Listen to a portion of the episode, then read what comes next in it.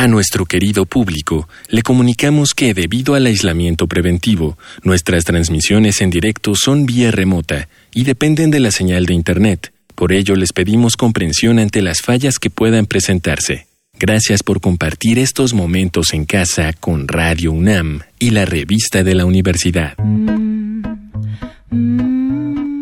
Queridos radioescuchas, bienvenidos al suplemento radiofónico de la revista de la Universidad de México. Yo soy Elvira Liceaga y este es nuestro último programa sobre sexo, que es el tema de la revista de la Universidad del mes de agosto. Y quisimos cerrar con broche de oro con un debate que está muy en el aire en México que me pareció muy importante que abordáramos, que es el tema del PIN parental. Y para eso tenemos a una psicóloga, sexóloga. Ella es directora del Instituto Mexicano de Sexología en México. Ella es Paulina Millán, que además conduce un podcast que se llama Sexópolis. Bienvenida, Paulina.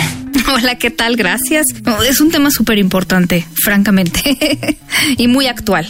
Oye, cuéntame un poquito de ti, ¿cómo fue que te fuiste especializando en sexo, en sexología, en estos temas en un país tan conservador, tan de los tabúes, un país donde se habla poco de la libertad sexual?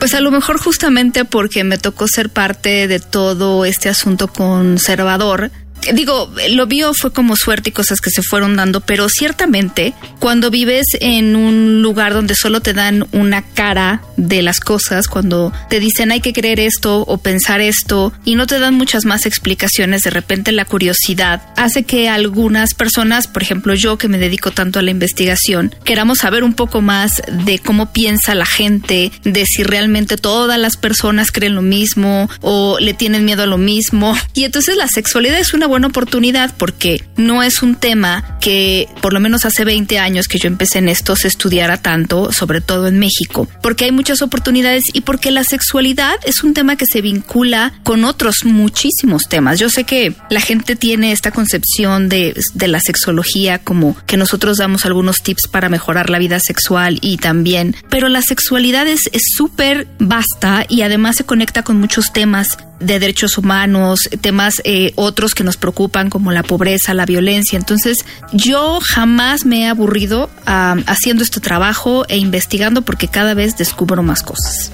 Oye, Paulina, yo creo que tú nos puedes hablar muy bien de qué chirriones es el PIN parental, de qué hablamos cuando hablamos de PIN parental. Este veto, esta censura, esta restricción, estos límites, ¿qué son y cómo se traducen a la vida real, a la educación para jóvenes, para niños, a la tecnología, a los medios? Pues mira, en realidad quisiera decir que es una medida que han tomado algunos grupos de padres en algunos países, porque es que son los padres, pues algunos padres organizados han querido tomar esta medida que es una especie de censura o veto a la posible educación de la sexualidad que se pudiera dar en alguna escuela, de acuerdo a lo que ellos y ellas entienden sobre educación de la sexualidad. Son grupos que eh, dicen, bueno, a mí no me gustaría que a mi hijo le enseñaran cuestiones sobre sexualidad y entonces yo lo que hago es ponerle un freno de esto como del PIN parental que ahora se usa en algunas plataformas de streaming, donde yo pongo un código para que a lo mejor los niños no tengan acceso pues a películas que no están clasificadas para ellos y ellas. Entonces, de alguna manera es poner esta censura o veto a estos contenidos para ciertas familias, pero más bien para ciertos sectores, ciertas escuelas, ciertos estados, que no les gusta mucho este tema de la educación de la sexualidad porque pues eh, sienten que a lo mejor si les dan información ellos no van a saber qué hacer con ella o les van a meter ideas digo mezclado con algunas pues algunos mitos porque porque en algunas cosas realmente más bien es como que ya nos espantamos de cosas que no existen yo me atrevería a decir es un poco conspiranoico porque de repente me ha tocado ver supongo que cada quien piensa diferente pero me ha tocado ver que algunos de estos grupos dicen bueno es que la educación de la sexualidad dada como con apertura, por ejemplo, podría llevar a los niños y a las niñas a ser adolescentes que se involucren en drogas, en alcoholismo y en suicidio.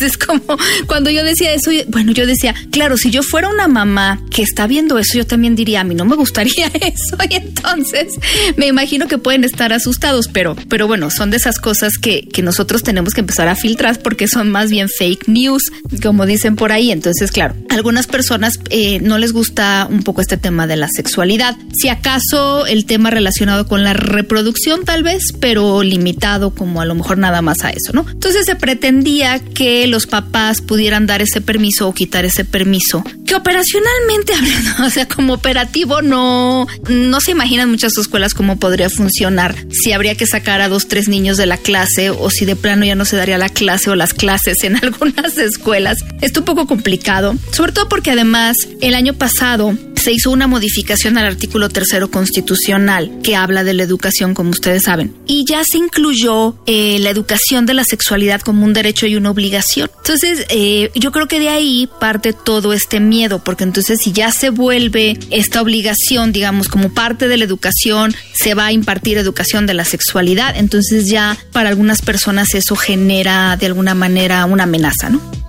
¿Cuáles son los peligros de este PIN parental? Y me gustaría contextualizar. Ahora en el encierro, en el confinamiento, creo que se ha hecho creo que se ha hecho evidente como tal vez nunca antes la cantidad de violencia sexual sufrida por mujeres que están dispuestas a llamar a una línea de ayuda, a un refugio.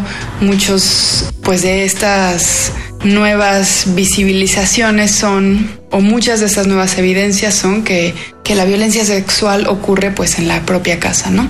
¿Cuál es la importancia de la educación sexual o las consecuencias que podría tener un PIN parental en un país con tanta violencia sexual? Sé que es una pregunta grande y que es un salto cuántico, pero tiene que estar relacionado.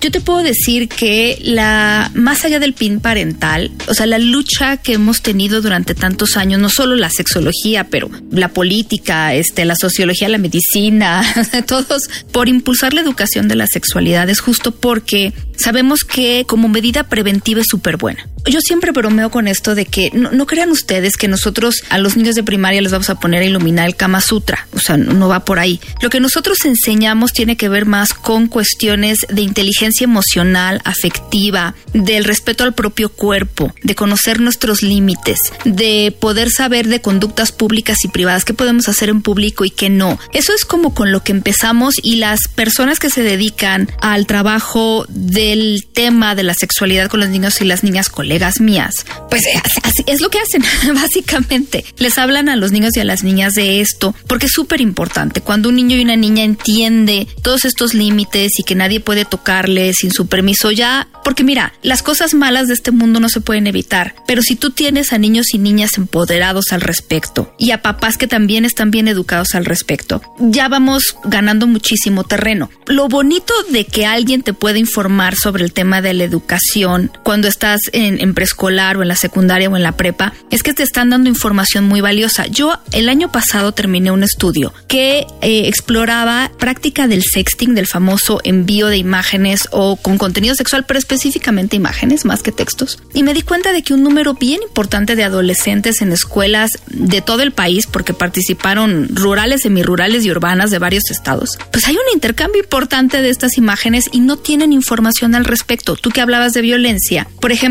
a más de 6 de cada 10 chicas han recibido imágenes de órganos sexuales de personas, adultos y contemporáneos en sus, en sus teléfonos que nunca pidieron las famosas nudes no solicitadas. Y entonces ellas se sienten incómodas, se han sentido mal. Claro, es una forma de violencia, pero no han sabido qué hacer. Y entonces no tienen estas herramientas, esta información, que sería para mí ideal yo pararme en todas las escuelas y decirles, miren, cuando les pase esto y esto, y entonces ustedes no tienen la cantidad de chicas y chicos que me dicen, me siento forzado a enviar estas imágenes, me siento forzado a tener relaciones sexuales, me encantaría que pudiéramos hacerles llegar esta información. Y entonces creo que en la medida en la que tuvieran más de esto, podríamos reducir temas de violencia para empezar porque no sabemos identificarlos. Entonces empezar a identificar qué es violencia, cuáles son los límites, hablar del consentimiento. Para mí la educación es bonita porque tiene muchísimas posibilidades. Entonces la gente que no está muy contenta con este PIN parental, dice, es que estaría muy bien que esta educación fuera generalizada, que se considerara un derecho de niños, niñas y adolescentes, porque es información, ellos tienen derecho a la información eh, científica, objetiva, por ejemplo, esto de la violencia, y entonces puedan tomar sus propias decisiones. Es como que nos preocupa que estos niños y niñas no vayan a tener esta información, porque mira, los papás y las mamás siempre van a ser importantes, y la pregunta que la gente luego hace de dónde se debe de educar a la gente en materia de educación de la sexualidad, pues es que es una mezcla de la escuela, de la casa, ¿no? Y obviamente los papás y las mamás tienen que participar, pero es una manera de complementar un, al final las mamás y los papás pues no lo sabemos todo y los maestros en la escuela pues saben unas cosas pero no pueden darnos toda esta información de principios y valores que pues a lo mejor en nuestra casa nos quieren dar. Entonces, lo mejor y más bonito podría ser hacer equipo para que entonces se recibiera esa información entonces ya con el apoyo de papás y mamás que no se deslinden, que nos apoyen en eso y entonces se puedan crear realmente seres humanos que tengan la capacidad de decidir y que tengan este conocimiento que al final, como dicen por ahí, es poder. Entonces, para nosotros sería ideal. Por eso es que nos preocupa que el PIN parental pudiera ser eh, una opción para tantas personas, porque entonces ya estaríamos perdiendo la oportunidad de educarles. Ahorita hay programas bien bonitos que están hablando mucho de la educación emocional, que para mí es súper importante, es como la base de todo. Y entonces, sí quisiera decir que eso es lo que se busca, no tanto como ha habido ideas de que los vamos a, a quitarle su identidad sexual, entendida como sea que se entienda, o se las vamos a imponer, pero la verdad es que va por ahí. Yo sé que papás todavía que creo que son los menos que piensan, por ejemplo, que pues que las mujeres y los hombres tienen lugares diferentes y no deben de tener ciertas igualdades, pero pero bueno, en general yo creo que se puede dar educación objetiva, científica, confiable y entonces ya si yo soy una familia que pues que tiene estas normas a lo mejor pues ya poderlas, pues no sé, pues meter más en mi casa más bien. Pero bueno, con eso nosotros no nos podemos meter, pero sí creo que estaríamos perdiendo la oportunidad de educar. Y educar siempre es bien bonito. Sí, justo eso te iba a decir, que me parece que la educación sexual, especialmente para niños y niñas, es fundamental en un país donde sufrimos tantas desigualdades entre hombres y mujeres. Creo que la educación sexual es una de las formas más radicales e importantes y fundamentales de formar personas que más adelante sean respetuosas con el otro género, con su propio género y con todos los géneros en medio, ¿no? De hecho, nada más quiero aclarar que eso se refiere a la educación. Por ejemplo, en esta modificación al artículo tercero que decía que estaba basada en el género, eso es justo a lo que se refiere el género, a la búsqueda de equidad y, bueno, pues igualdad en las oportunidades e ideas relacionadas con el sexo. Pero bueno, eh, sí lo quiero aclarar porque base, eh, la base de algunas argumentaciones a favor del PIN parental tiene que ver con que esta, pues, concepto del género es en realidad una ideología que va a llevarles a la promiscuidad o a la perversión o que les van a cambiar de sexo. Eh, no, el género es un concepto que ya tiene un rato de existir, que hace esta diferencia entre las características con las que nacemos y las características que vamos adquiriendo a lo largo de la vida, entendidas diferente en cada cultura y cada tiempo. Bueno, pues te agradezco muchísimo la entrevista, Paulina. Creemos que es muy importante escuchar voces como la tuya. Y dinos tus redes sociales, la dirección de tu podcast para que más personas que están interesadas en la educación sexual, quizá los que nos están escuchando y que tienen la inquietud de saber cómo concretamente es esa educación, cómo se desarrolla, cómo se enseña, si son videos, si son charlas, si son libros, si son dibujos, eh, que se informe para que también piense de qué manera llevarlo a su vida cotidiana. Yo trabajo en el Instituto Mexicano de Sexología. Si ustedes quieren tener acceso a algunas investigaciones relacionadas con la educación de la sexualidad, nuestra página es www.imesex.edu.mx. En mis redes yo estoy como SexPau Millán en Twitter y SexPaulina Millán en Instagram. Y cualquier información que ustedes necesiten, recomendación, consejo, yo voy a estar ahí con muchísimo gusto. Hemos llegado al fin del programa. Pero si quieren leer más sobre sexo, lean a Paulina Millán en la revista de este mes con su artículo Más allá del miedo. Y también les recomendamos Cuarteto de Pompeya de Fabio Moravito. Ambos textos se encuentran en el número de este mes de la revista de la Universidad de México y pueden consultarla gratis en www.revistadelauniversidad.mx. En redes sociales nos encuentran como arroba revista-unam y sobre este programa pueden escribirnos a arroba shubidubi. Gracias a Miguel Alvarado, a Yael Baiz. Yo soy Elvis Liceaga. Hasta pronto. Esta es una coproducción de la Revista de la Universidad de México y Radio UNAM.